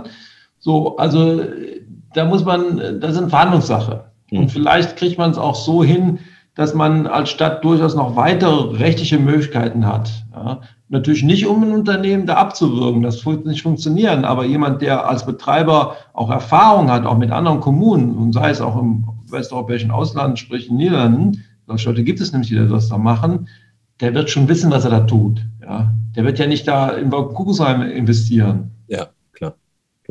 Wir wollten ja eigentlich in die Zukunft schauen. Ne? Ja. Bisher ähm, verheddern wir uns so in den, in den Bodenpflanzen äh, der Vergangenheit. Mal ein, ein Beispiel nur ganz kurz angerissen, wo es, ähm, wo es vielleicht einen größeren Konsens auch gibt zwischen den Wirtschaftsinteressen und den Gemeinwohlinteressen bei Branchen zum Beispiel, die die kommunale Daseinsvorsorge sinnvoll ergänzen, wie zum Beispiel bei der Kulturwirtschaft, wo du ja auch sehr engagiert bist. Ähm, aber wenn man sich da jetzt die Vergangenheit anschaut, welche Förderinstrumente zur, zur Planung der, der Blüte der Kulturwirtschaft eingesetzt wurden, das sind dann oft so Sachen, die, ja, also es orientiert sich viel an Förderprogrammen von EU, Bund, ähm, Land und ähm, dann wird alles darauf ausgerichtet, ähm, egal ob es sachlogisch angemessen ist oder nicht. Ähm, wir haben mal bei der CO-Pop-Konferenz ganz kurz über äh, die Clusterförderung damals gesprochen, ne? als so Kultur- und Kreativwirtschaft-Player im ehemaligen 47-11-Haus in Ehrenfeld ghettoisiert wurden. Ähm, damit, hat man, damit hat man viel, ähm, viel Förderung bekommen, aber in meinen Augen kontraproduktiv, die da alle zusammenzusperren in einem Gebäude. ist es natürlich viel besser für die, für die Entwicklung der Stadt, wenn solche kreativen Player mit, ähm, mit ähm, also Schnittstellen, also überall sind und Schnittstellen haben zu, zu anderen Branchen. Also, ähm, also gibt es ja tausend, tausend Branchen, die, die da andocken können, anstatt äh, im eigenen Saft zu schmoren, mit, gemeinsam mit den Konkurrenten im Prinzip. Ja, also Kultur, die Förder Kulturwirtschaft ist immer auch eine stadtentwicklungspolitische Frage. Ja. Und wir haben in der Vergangenheit, jetzt mal zur Zukunft auch zu kommen, mhm. haben, haben es ja erlebt, da wo Kulturwirtschaft sich angesiedelt hat, verändert sich ein Stadtteil. Ich bin ja jahrelang aktiv gewesen bei der Comedia Colonia. Mhm. Als wir da in die Vondelstraße äh, gingen, da hat es natürlich einiges verändert da in der Südstadt, ja, aber auch zum Positiven, also es ist nicht zum Negativen. Und so ist das mit anderen Teilen auch. Also Kulturwirtschaft kann wirklich einen, Stadt einen Stadtteil entwickeln, und ich bin auch genau deiner Meinung, es sollte natürlich nicht ghettoisiert werden. Das 47 Ilfhaus hat auch äh, andere Vorbilder gehabt. Es gibt sowas in anderen Ländern auch, wo man so zusammenholt. Aber besser ist, glaube ich, wenn man es verteilt erwischt hat oder zumindest in die Nähe bringt zu anderen. Mhm. Wir haben ja gerade da auf der Deutschen Straße ein Projekt, was ich ja auch total super finde und fördere mit dem autolangen Quartier, wo wir wirklich was Tolles hinkriegen würden, wenn dann die Stadt und Land springen könnten und ja. sollten. Hörst du da das Gras wachsen in der Beziehung? Bewegt sich da was? Nee, da höre ich leider kein Gras wachsen. okay. Also das wäre aber, aber das ist, das ist eigentlich ein Traum, äh, so ein Stadt, also ist ja ein sechs Hektar großes Gelände, aber wenn man ja. da möglichst viel unterbringen könnte an kreatives Arbeiten, an ähm, Kultur, na, vielleicht auch Wohnen, wobei da ist schon relativ viel Wohnen, da, wenn ich wäre, da würde ich viel, noch viel mehr Gewerbe machen. Das hätte schon was, gibt es in anderen Städten ja auch. Ich war in Tallinn, Televiska, das ist ein altes Fabrikgebäude, das ist umgebaut worden, da ist unheimlich viel entstanden, Designer, Mode, Fotomuseum, Fahrradhändler, äh, alles mögliche, Globetrotter, auch ein kleiner Flohmarkt. Also da, da gibt es schon Möglichkeiten, was zu machen. Also da, da fände ich auch, da sollte eine Stadt mutiger werden. Man ja. muss da einfach mal lassen. Rasmus Mareinsen ist der Direktor von der Kreativstadt Amsterdam. Den habe ich mal gefragt, Rasmus, was hast du denn gemacht, als du Stadtentwicklung gemacht hast in Amsterdam? Hat er gesagt, gar nichts. Ja, ja, super. Ja. Gute, gute Antwort. Ja. Und seitdem hat sich da alles entwickelt, ja. So, er hat gar nichts gemacht. Er hat aufgepasst, dass die Leute die Scheiben nicht einschlagen und sowas. Das ist ja, aber er hat sonst entwicklungspolitisch nichts gemacht. Und hier will man immer alles machen und überstülpen. Und dann baut man nachher nur Schuhkartons. Das ist doch irgendwie Wahnsinn. Die Stadt muss anders aussehen. Die muss eine Identität haben. Die muss sich entwickeln können. Da müssen Leute mit Kreativität rein. Die haben Ideen. Lass sie doch mal was probieren. Wenn es nicht funktioniert, sorry, dann kommt der nächste und das funktioniert vielleicht, ja. Und der Hinweis nochmal Verbindung zu Branchen. Nicht nur ähm, kleine und kleine tun sich dann zusammen, sondern kleine und große tun sich dann zusammen. Ja. Heutzutage sind auch gerade die großen Unternehmen und die großen Mittelständler tierisch daran interessiert, viele neue kreative Ideen zu bekommen aus Startups, aus Leuten, die von den Universitäten kommen, von Leuten, die mal was anders gemacht haben, mal was ausprobiert haben in einem anderen Bereich guck dir das Beispiel Games an, ja, auf einmal interessiert sich die Gesundheit ja. Games, ja, weil sie sagten, ja, weil vieles, was da läuft, können wir übertragen auf unsere Produkte und unsere Geschäftsmodelle. Hm. Also einfach mal machen lassen, ja, und da ist Köln nicht groß drin. Aber das ist ja, das ist jetzt wirklich, ähm, da kommen wir mal so zu dieser grundsätzlichen Debatte. Schon seit Ende der 50er gibt es im Prinzip ähm, so eine große, große Debatte zwischen einerseits äh, allumfassender Planung mit hundertprozentiger Zweckmittelrationalität.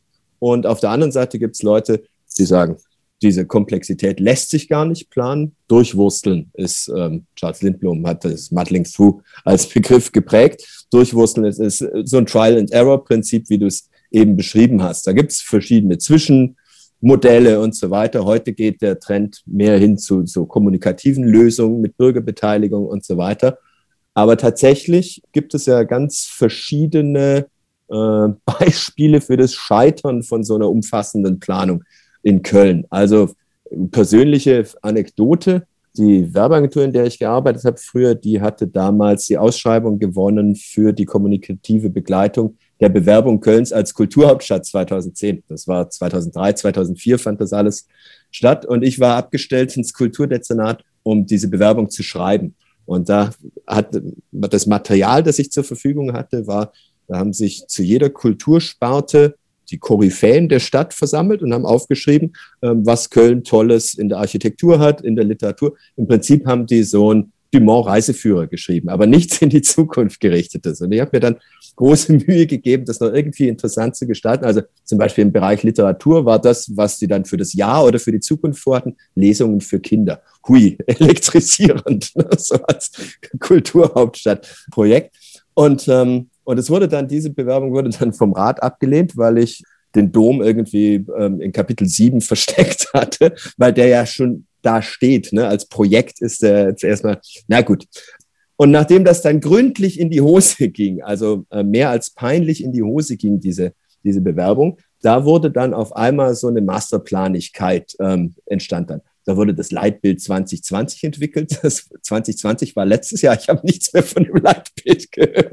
Da gab es den ersten Kulturentwicklungsplan, wo dann immer ähm, bei, den, bei der Berichterstattung über den Kulturentwicklungsplan wurde immer gesagt, ja, also wir haben hier Sachen gemacht, die stehen zwar nicht im Plan, die sind aber trotzdem wichtig und Sachen, die im Plan stehen, die haben wir nicht gemacht, weil, ähm, aber ähm, natürlich auch so ähm, äh, unter, unter unserem letzten äh, Baudezernenten viele Bürgerbeteiligung bei Bauleitplanungen und sowas.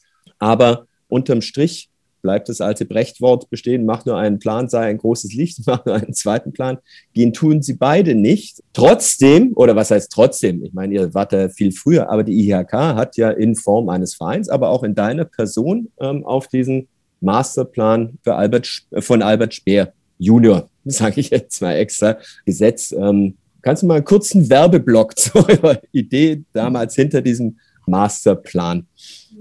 Also der, der Masterplan war eben gedacht, um die Thematik Innenstadt, Aufwertung der Innenstadt anzugehen.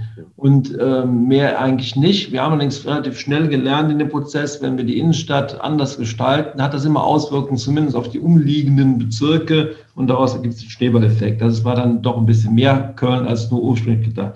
Aber klar war auch, äh, das Ganze kann nur ein Regiebuch werden. Und Speer hat immer gesagt, er, er baut keine Häuser da rein, er macht keine Architektur. Da gibt es natürlich mal einen Kubus als Vorschlag, als Idee, als Test, als Diskussionsgrundlage. Und so muss man das, glaube ich, auch anlegen. Aber wenn man so ein großes Gebiet nimmt, dann kann man eben nicht anfangen, da Erkerchen zu malen und Giebelglächer, sondern da muss man Ideen haben. Was könnte da sein? Was könnte sich entwickeln? Welche Funktionen hat er? Er hat zum Beispiel die Ringe umgeben mit Funktionen, ja, nicht mit Namen, also von, den, äh, von dem Klodwig angefangen bis zu den Friedrich Ebert, sondern der hat halt gesagt, welche Funktionen gibt es da? Da gibt es mal eine Wohnfunktion, da gibt es mal eine Vergnügungsviertelfunktion, da gibt es eine Laden, also eine Möbelhandelsfunktion etc. Und so, glaube ich, macht ein Plan auch Sinn, dass man überlegt, wie will so eine Stadt eigentlich sein und will sie werden? Und was, was ist ihre Idee dahinter? Was ist die städtische Idee dahinter? Und ähm, die, die Orte, die man nachher dann verändert, werden nur wenig sein, weil Köln ist gebaut. Das ist, ja. wenn du auf der grünen Wiese eine Stadt baust, ist das alles viel einfacher, aber andererseits ist es auch identitätsloser. Ja, die haben auch keine Kultur, keine Geschichte, die haben einfach Kartons. So, wenn man diese Stadt hat mit dieser ganzen Identität, mit der Geschichte und daraus entwickelt, wo wollen wir die nächsten 10, 15, 20 Jahre, denn weiter kann so ein Plan noch nie gehen. Also man kann jetzt sagen, ich will, ich will planen für 2100, das werden wir aber, also ich nicht mehr erleben, bringt dann auch nichts, sondern was kann man in den nächsten 10, 15 Jahren so positiv verändern, dass sich so ein Gesamtflair verändert. Bei dem Masterplan sind eine ganze Menge Sachen umgesetzt worden. Die Stadt hat leider immer verpennt, das immer als Projekt auch zu sagen. Das ist der städtische Masterplan. Auf der Masterplan-Website kann man das sehen. Da staunt man, was alles anscheinend zum Masterplan gehört. Masterplan-Website wird ja auch hier gepflegt.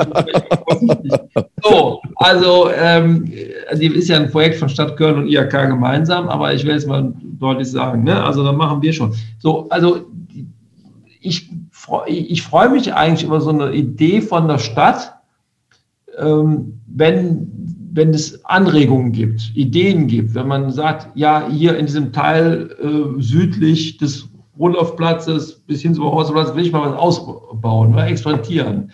Und da hat es auch Ideen schon gegeben, hat Planungswerkstätte gegeben, zum Beispiel für die Ringe. Leider sind die Sachen dann in den Schubladen verschwunden, was ich dann noch nicht genau verstanden habe. Waren tolle Ideen dabei, also auch Verkehrsführung, Attraktivität des Straßenraums, breite Fußgängerwege, Fahrradwege, aber gleichzeitig auch den Ort qualitativ gut gestalten, weil ich habe immer gesagt, wenn wir die Ebene Null als Kommune gut gestalten, mhm. dann kommt auch der private Eigentümer unter Zugzwang, die Ebenen plus Null gut zu gestalten. Also da wird er sagen können, wenn hier auf der Straße alles toll aussieht, dann kann ich mit meinem schäbigen Gebäude ja nicht hier stehen bleiben. Ja? Mhm. Das heißt, dann machst du auch Druck auf die Privatwirtschaft, auf die privaten Immobilienbesitzer. Wobei die Einzelbesitzer meist nicht das Problem sind, sondern wir haben halt die großen Fonds, ja, ja. Versicherungen, die dann halt irgendwo sitzen und sagen, ja, was ist ziemlich Köln? Ja? ja? So, also, aber dennoch, der Druck wäre dann da.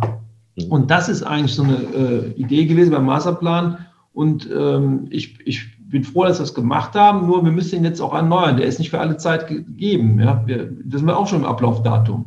Ne? Mhm. Also ich habe da schon noch eine grundsätzliche Kritik also dieser Masterplan hat auch befördert so eine Haltung vor allem bei der Dumont-Presse, ja, objektiven Widersprüchen bei der Stadtplanung. Also was weiß ich, Flächenkonferenz, bei den äh, Konkurrenz, Flächenkonkurrenz bei den Verkehren, bei Nutzungsformen und so weiter wird begegnet mit einer Haltung der Ästhetisierung. Also gerade heute im Stadtanzeiger war, falls ähm, die neue Autobahnbrücke gebaut wird, was passiert mit der Mülheimer Brücke und dann so nach dem Vorbild der Hochbahn in New York im Meatpacker District, glaube ich, ist das, ähm, wird die dann halt begrünt und so. Und dann werden da hübsche Bildchen gemacht im visuellen Zeitalter und die ersetzen politische Auseinandersetzungen. Das siehst du ja jeden dritten Tag in der Rundschau oder im Stadtanzeiger, darf wieder irgendein ähm, Architekturbüro seine Vision vorstellen. Äh, natürlich ohne irgendeine Verbindlichkeit. Natürlich ist es zum Teil inspirierend und schön anzuschauen. Man kann sich das gut vorstellen, dann da zu flanieren. Aber ähm, das ersetzt ja nicht politische Auseinandersetzungen. Wenn wir mal ehrlich sind, wenn man dann mal einen schönen Ort in Köln hat, wie das belgische Viertel, ähm, dann kommen halt, dann kommen halt die Bedenkenträger, die sich da gerade teuer eingekauft haben, ihre Eigentumswohnungen ähm, im BIP Viertel im Mini-Berlin Mitte und wollen dann jetzt doch ihre Nachtruhe haben. Das ist, das ist ein Skandal. Was im Viertel abgeht, ist ein Skandal. Ich habe das ja im Rat deutlich gesagt. Ja. Ich wehre ja. mich mit allen Händen und Mitteln gegen diesen Bebauungsplan. Ja. Was ein Skandal ist, das muss man auch mal sagen, das habe ich noch nie, wir machen ja viele Bebauungspläne, wir ja. Gutachten. Wir haben noch nie einen Bebauungsplan. Meine Kollegin, die sagt, das habe ich noch nie gesehen, dass hier einzelne Unternehmen, einzelne Nachtclubs und Bars, ja, einzeln genannt werden nach dem Motto, die müssen weg. Nee, ne? dass, eine Stadt, dass eine Stadt hingeht und Unternehmen aufführt. Wow. Äh, kann man ja sagen, die Bar Frieda, die jetzt vielleicht ja. Musik macht, die der einen oder anderen nicht gefällt, das ja. ist halt manchmal Punk, ja, und was soll ja.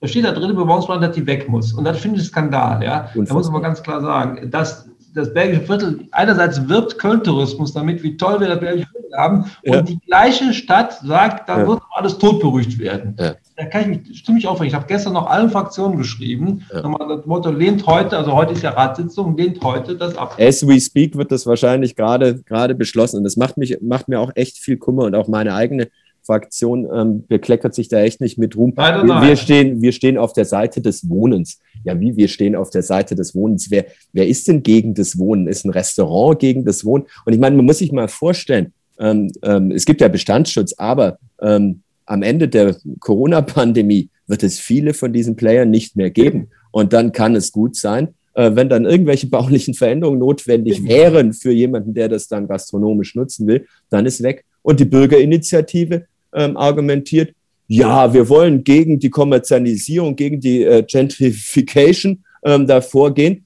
Ja, wollen die denn die nicht kommerzielle Nutzung des äh, belgischen Viertels wie am Brüsseler Platz mit einem mit einem Bütchen äh, Bier abends? Äh, offensichtlich auch nicht. Das ist doch das ist doch doppelzüngig. Ja, doch ganz Da will man angeblich die Kioske verhindern, damit die Leute sich ja. nicht befinden am Brüsseler Platz. Aber gleichzeitig nimmt man die Aachener Straße komplett raus aus dem B-Plan. Ja. Die ganzen Kioske. Das heißt, der, ja. der, der sich am Brüsseler Platz bedienen, betrinken will, der kauft sich auf der Aachener Straße fußläufig drei Minuten weiter eine Flasche Wodka, setzt sich da hin. Ich habe immer gesagt, das ist, hat mit dem Bebauungsplan nichts zu tun, das ist ein reines ordnungsrechtes Thema. Weil die Stadt es aber nicht geschafft hat, ordnungsrecht das zu lösen, sucht jetzt einen Händering, einen Ausweg, den leider die Bürgerinitiative eher genannt hat, das kommt ja aus der Bürgerinitiative, ja. der Name war auch bei mir hier, so, und da lässt man sich aufs Glatteis führen. Dass die Politik das mitmacht, das ärgert mich schwarz. Ja. Ich habe letzte Woche dazu gesprochen, das kann nicht sein, dass hier so tolle Sachen kaputt gemacht werden, nur weil irgendwelche Leute denken, äh, sie hätten ein Recht auf irgendwas. Und dann kam noch eins hinzu, es gab eine Petition, da wurde dann im Steher gesagt, ja,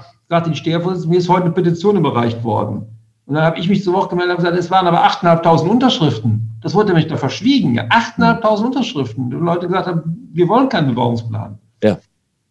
Also ich finde das, ich finde das wirklich auch ähm, einen ungeheuren ähm, Vorgang, ähm, zumal das ja auch ähm, eine stadtentwicklungspolitische Frage ist. Ähm, wenn es zu wenig Orte gibt, die attraktiv sind und es sich da deswegen konzentriert, dann muss man eben mehr attraktive Orte schaffen. Und es ist, ist zynisch ähm, und heuchlerisch gegenüber all denen, die, die nicht so posch sind wie die Bewohner da und nicht so eloquent wie die Bewohnerinnen da, ähm, um sich ähm, dagegen zu wehren, die unter ganz anderen Lärmen leiden an der Straße, vom Flugverkehr, ähm, oder, oder sonst was. Ähm, aber Nein, wir sehen jetzt per Video. Flugver Flugverkehr war Telefon statt Telefon. Also, aber es gibt genügend Lärme und es gibt natürlich ähm, auch andere lärmende Viertel. Und es gibt ähm, Horden von Junggesellenabschieden, die durch die Altstadt ziehen und dann in B&B-Apartments wohnen, die von den Hoteliers angemietet werden, um die Junggesellenabschiede aus ihren Hotels rauszuhalten, um aber trotzdem die Kohle ähm, zu machen. Es gibt genügend Lärme, über die man sprechen kann. Aber wenn man mal so ein so eine Mini-Urbanität in ja. der Stadt realisiert hat, dann muss man doch da bitteschön nicht mit der Keule draufhauen. Das ist unglaublich. Das ist, finde ich, wunderbar, dass wir da auf einer Seite sind. Ja. sehr, sehr schön. Okay, ähm, wo waren wir denn eigentlich? Ähm, Masterplan. Ja, beim Masterplan. Also diese, dieses Ästhetisieren finde ich, finde ich problematisch als, als Haltung. Ähm, Vor allen Dingen, wenn ich einen Satz sagen darf, da wird ja, ja viel auch mit Renderings gearbeitet. Also, ja, ja. Wer es nicht kennt, dann malen die Architekten Computer tolle Bilder. Ja, das ist. Man muss sich nur mal das Rendering ansehen für den Hafen von Kobe. Ja? Das sieht toll aus. Das an der Südseite, an so, an so einem Schwimmbad ähnlichen Gefilde, links und rechts sind ein paar Häuser. Leider hat sich niemand die Aufgabe, die Arbeit gemacht, mal hinzugucken im Bebauungsplan, welche Geschosshöhen denn diese Häuser Ja, ja. Und, und, die Blickhöhe, die da simuliert wird, ist dann auf 4,50 Meter oder so. Wir haben das hier versucht. Und dann hat meine Kollegin das mit der Lupe, hat nicht gefunden. Dann haben wir bei der Stadt angerufen und gesagt, man kann nicht lesen, welche Geschosshöhe. Da haben wir gesagt, wir schicken euch einen neuen Plan. Neuer Plan konnte man immer nicht lesen. Haben wir das eingescannt, hochgezogen, ja, ja. und siehe da, da steht dann 24 und 14 Stockwerke. Das wird, das wird eine Hochhaussiedlung. Das ist ja nicht schlimm. Du musst ja. den Leuten sagen. Aber das ja. ist ein vermitteltes Gefühl zwischen Toskana und Stockholm. Ja? Das, das macht mich wahnsinnig. Bei diesen ganzen Bürgerbeteiligungen, bei den Bauleitplanungen, der ähm, Güterbahnhof Ehrenfeld, ne? der, der, der Siegerentwurf, da, da waren dann so Baumscheiben. Ne? Also so wenn du, wenn du das, dieses Grün um den Baum gemessen hast, es war eine gute Baumscheibe, vielleicht mit einem Durchmesser von 2,50 oder so. Und da waren spielende Kinder, arbeitende Menschen mit Laptops drauf und so weiter. Das ist in Wirklichkeit, wird das ein Hundeklo. Ne? Das, ist so, das ist so absurd. Oder das wie dann so, so tot geplante Viertel wie, wie der Rheinauhafen, da ist dann ganz lebendig mit Außengastro und so, was die da nicht alles rendern können. Das ist wirklich wahr. Ja, oder oder ähm, historische Mitte, da gab es so Entwürfe, ähm, Blickrichtung, Blickbeziehung zum Dom ist ja immer wichtig, ne, dass du von überall den Dom sehen kannst. Und dann haben die tatsächlich, ich habe das dann mal mit dem Lineal so ein bisschen ähm, nachgezogen, wo man da steht. Und, ähm, und der, der, die Augen waren tatsächlich auf Höhe von 4,20 Meter geschätzt, ne, damit du den Dom auch sehen kannst. Sehr, sehr schön. Okay, ich gucke mal schnell auf die Uhr. Wir haben jetzt schon eine gute ja. Stunde. Ähm, es gäbe eigentlich echt jetzt noch viele Sachen, aber vielleicht, ähm, vielleicht ganz kurz noch, wir wollen ja in die Zukunft schauen, ganz kurz zwei Themen würde ich noch gerne besprechen. So Flächenkonkurrenz von Gewerbe, Produktion, ähm, Büros, Wohnen und dann vielleicht noch ähm, einen traurigen Ausblick auf das Thema Digitalisierung. Das ist ja mhm. für den Standort auch nicht verkehrt. Aber fangen wir mal mit der, ähm, mit der Flächenkonkurrenz ähm, an. Wie viele Büros braucht Köln wirklich? Ja, also, ja. also ich habe ähm, über Jahre den Eindruck gehabt, es werden natürlich von diesen ähm, Investoren, das sind ja keine, keine Immobilienexpertinnen, ne? das sind äh, Pensionsfonds und so weiter, die müssen halt ihre Immobilienquote erfüllen und investieren. Und die haben ein Interesse daran, möglichst eindimensionale Nutzung, möglichst ähm, groß von einem geplant, zack hin, Büroklotz, fertig. Ist am wenigsten Aufwand, ähm, ist, ist nicht kleinteilig, sondern kannst du großflächig vermieten.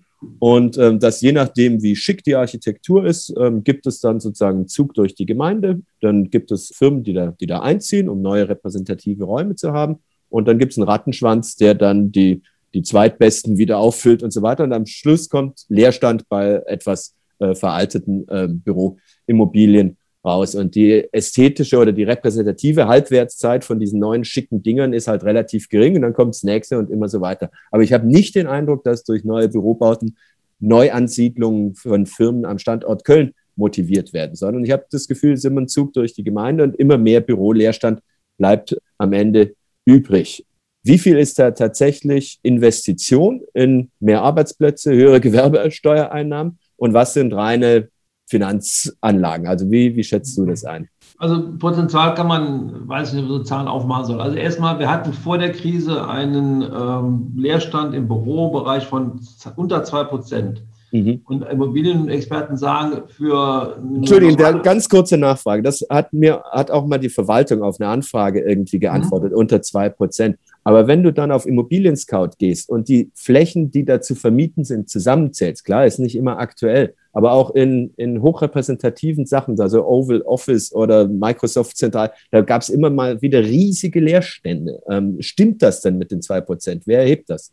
Also erheben tut das natürlich die Gesamtheit der Immobilienwirtschaft, weil die die ja. Zahlen haben, sonst hat ja keiner die Zahlen, auch ja. die Stadt die Zahlen so nicht. Und ähm, aber die erheben die ja auch die Zahl von 8 oder 9 Prozent, also muss man sie irgendwie mal annehmen. Also wir haben schon doch deutlich Druck auf dem Markt gehabt. Es gab eine ganze Menge Leute, die gesagt haben, wir haben momentan finden nichts, ja, auch und zwar ich sage gleich was zu, wer. Deswegen äh, ja, wir brauchen Büroraum auf jeden Fall oder Gewerberaum, sag ich mal so. Mhm. Ähm, die Frage ist immer, wo. Die Leute wollen natürlich immer ganz prominent sitzen so, und möglich nah am Flughafen, nah am Hauptbahnhof und so, aber da ist ja irgendwie endlich. Ne? Also das muss ja. man auch mal sehen. Also muss es da andere Anreize geben. Es gibt, wenn man einen Büroraum errichtet, eigentlich kein Problem der Nachfrage. Mhm. Also die sind relativ schnell weg, die Räume. Jetzt hast du zu Recht gefragt, wer ist es denn? Ist es ein Zucht durch die Gemeinde oder ist es von außen? Sowohl als auch. Also okay. in der Tat hat es auf dem Rheinauhafen, äh, alle haben sich gejubelt, da alles hingeht, aber das waren natürlich viele, die aus der Stadt kamen, die aus anderen Gegenden, vom Eberplatz, von den Ringen etc. umgezogen sind. Äh, teilweise aus Braunsfeld, aus Gewerbebauten hingezogen sind. Also es war schon innerstädtisch, aber es gab dann auch welche, die bewusst dahin gegangen sind. Und wir haben heute auch noch, jetzt, wie gesagt, Pandemiezeiten, aber äh, dennoch immer wieder mal Anfragen nach dem Motto, wir würden gerne nach Köln kommen, mhm. weil wir eben gerne in Köln sitzen. Aber morgen noch hat mich jemand angerufen, möchte jemand aus dem Ausland äh, eine Repräsentanz erstmal öffnen für den Bereich Start, äh, für den Bereich Software und ähm, sucht durchaus auch Ansprechpartner. Der habe ich an die Wirtschaftsförderung vermittelt. Ja, also ab dem gesagt, hier, das Wirtschaftsförderung. Also es gibt schon doch. Deswegen Beides. Ne? Mhm. Und beim Bestand muss man natürlich auch mal davon ausgehen, auch Bestand kann Arbeitsplatzsicherung sein. Äh, und ja, natürlich. Das Beispiel Zürich, die Zürich ja. stand vor der Frage, wir wollen zusammenziehen, wir haben zwei Standorte, ist historisch gewachsen durch Zukauf, ja, und haben sich dann letztendlich für Köln entschieden und nicht für Bonn. Es ist Bonn nah bei, es ist praktisch ein Vorort, aber egal. ähm, äh, es ist eben für Köln dann gut ausgegangen. Ja, hätte für Köln auch schlecht ausgehen können, sie nach Bonn gegangen sind. Also ich bin schon der Meinung, solange der, der Druck auf dem Markt schon da ist, muss man Angebote schaffen. Mein Problem ist eher nochmal, ähm, dass es äh, stadträumlich vernünftig sein muss. Ja. Was gebaut wird, muss auch erträglich sein. Ja. Ja, und das, das ist manchmal schwer. Ne? Aber meine Hauptkritik richtet sich eigentlich an den Wohnungsbau, weil das sind teilweise wirklich einfachste architektonische Grundsätze, die da angewandt werden, mehr nicht. Ja? Und da denkt man so, hm, hm, hm, bisschen anders könnte es so sein. Äh, wo ist die Identität des Raumes? Beim Bürobauten passiert das manchmal auch, aber weniger. Also da ist schon mehr Identität schaffen drin. Das ist Oval Office genannt. Findest du tatsächlich? Also ich meine, wenn ich mir die ganzen Klötze anschaue, die Schock Werner, die frühere Dombau, Meisterin, die, ähm, die ähm, wettert ja auch immer ähm, gegen diese, diese nicht gestalteten ähm, Klötze. Also ich finde, was da am Rudolfplatz steht, ist ein Witz. Also wie gesagt, ich will mir nicht zu einzelnen Gebäuden äußern. Aber ja, klar. War, hatte Speer im Masterplan einen, ähm, einen, einen, einen Leuchtturm vorgeschlagen. Ja? Mhm. Also er hat ja auch gesagt, alles abtragen und da mhm. was hinsetzen, was Leuchtturm ist dass dieser Ort verträgt Leuchtturm, ja, also ja. muss man wirklich sagen. So eine Pforte in die Innenstadt, ja. Genau, und ja. auch gegenüber, korrespondieren gegenüber dem Hotel, was ja früher mal ein ja. Versicherungsgebäude war, das ist ja, das ist ja eine Umwandlung gelungen, da war ja früher Provinzial drin, ganz ursprünglich stand ja das schöne Opernhaus da, was ja leider Rippern abreißen ließ Krieg, aber egal. Ähm, das heißt, da muss ja auch nur eben nebenher gesagt werden, aber da hätte der, da hätte der Rudolfplatz schon was verdient, ne? Hm. Aber dafür brauchst du auch Leute, die es bezahlen. Das ist halt das Problem. Ja? Also jetzt sieht man Diskussionen am, am, äh, Friesenplatz, da wird auch diskutiert. Oh, ja. Äh, hoch oder nicht hoch. Komischerweise ist der Haus- und Grundbesitzerverein, der im Verdacht steht, äh, statistisch unter Wasser zu sein, der ist jetzt gegen die Höhe da. Ja, da denke ich auch mal, er sitzt ja gegenüber. Okay. Mhm. Äh, aber äh, da kann man auch sehen, es gibt Orte, da verträgt man Höhe. Ja? Und ein Punkt muss man sagen, also egal ob Büro oder Wohnbauten, wir haben in Köln generell zu niedrig gebaut. So ist es. So ist es. Eine alte Forderung von mir. Ich meine, das Baugesetzbuch ähm, limitiert die Höhe ähm, ja. bei Sozialwohnungen. Ne? Das, das, ja. ist halt, das ist ein Problem, die Geschosshöhe oder die Geschosszahl. Aber ähm, ein Stockwerk mehr oder anderthalb ja, Stockwerke mehr als Traufhöhe, ähm, das trägt zur Verschattung bei, zur Urbanisierung. Ähm, ich, ich laufe jeden Tag durch die Stadt und denke mir, ein Stockwerk ein mehr, Stockwerk das wäre oh, es. Danke. Wahnsinn. Mensch, Ulrich. Das, ja. Ich, ich, mag nicht München, bin eher Berlin-Freund, aber wenn ich durch München gehe, was die gemacht haben, die haben höher gebaut. Ja. Generell. Da sieht alles gleich besser aus. Auch. Ja, viel besser. Ja, und also man versteht es gar nicht. Und zwar auch selbst so Rosenheimer Platz, ist jetzt nicht mitten in der Stadt. Ja, ja. Da bin ich mal, äh, da, da, gehst du, da haben die alle sechs, sieben Stockwerke. Ja. Das verträgt die Stadt. Das ist nicht so, als sie nicht vertragen würde. Ja. Es gibt Orte, da muss man ein bisschen aufpassen, sag ich mal, kleines Fischerdorf in Köln oder so, da kannst du nicht sechsstöckig bauen.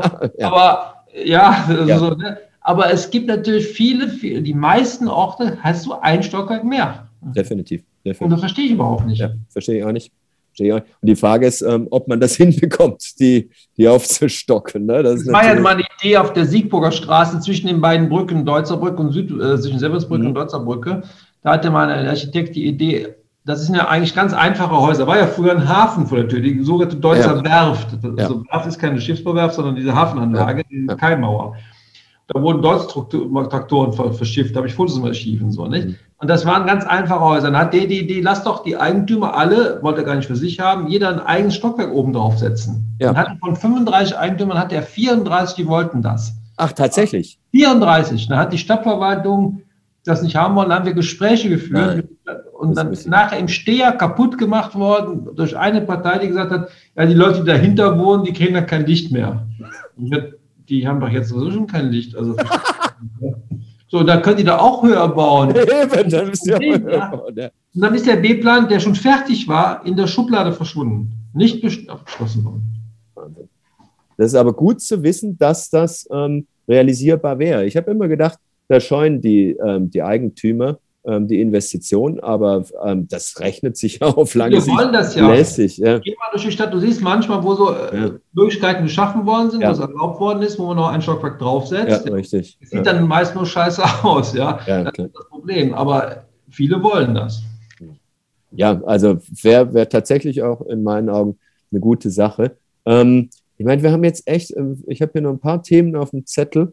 Ähm, ich komme nochmal äh, wieder. Ja, oder? Machen wir so. Weil, äh, wenn wir jetzt mit Strukturwandel Innenstadt anfangen ähm, oder, oder Digitalisierung, das sind ja eigentlich auch Themen, die sind abendfüllend. Ne? Ah. Ähm, und wir hatten ja schon, wir haben heute Morgen schon geschrieben und ähm, ich weiß, du hast um, jetzt gleich um 18.30 Uhr einen Anschlusstermin und sollte noch eine winzige Frage zur Zukunft des Standorts Kölns offen geblieben sein, dann müssen wir ähm, damit leben und uns ähm, vertagen. Aber das war ein wirklich großartiges ähm, Gespräch. Bin, bin erfreut ähm, über diese vielen Gemeinsamkeiten, aber vielleicht, ähm, ich habe einem Freund erzählt, dass, dass ich dich zu Gast habe und der wollte wissen, ähm, noch, noch, nee, zwei, zwei Fragen habe ich an dich sozusagen von Zuhörern.